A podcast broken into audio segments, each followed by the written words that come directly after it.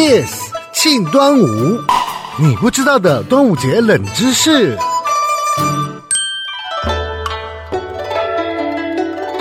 端午节在古时候是一个重要的社交日子，在镜子面前正衣冠、巧梳妆，臂上缠着五色丝，头上插着端午节的小福幡，这是宋朝人出门前的必须。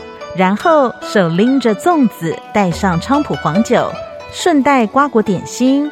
女人带着孩子回娘家，男人到湖边看龙舟竞渡。镜子成了最寻常的物品，随身带着够庄重，也够轻盈。就连普通人家都会在端午节买一面新的镜子，或者请人将旧镜子磨光，也算应景。平安顺心过佳节，Kiss Radio 祝大家端午节安康。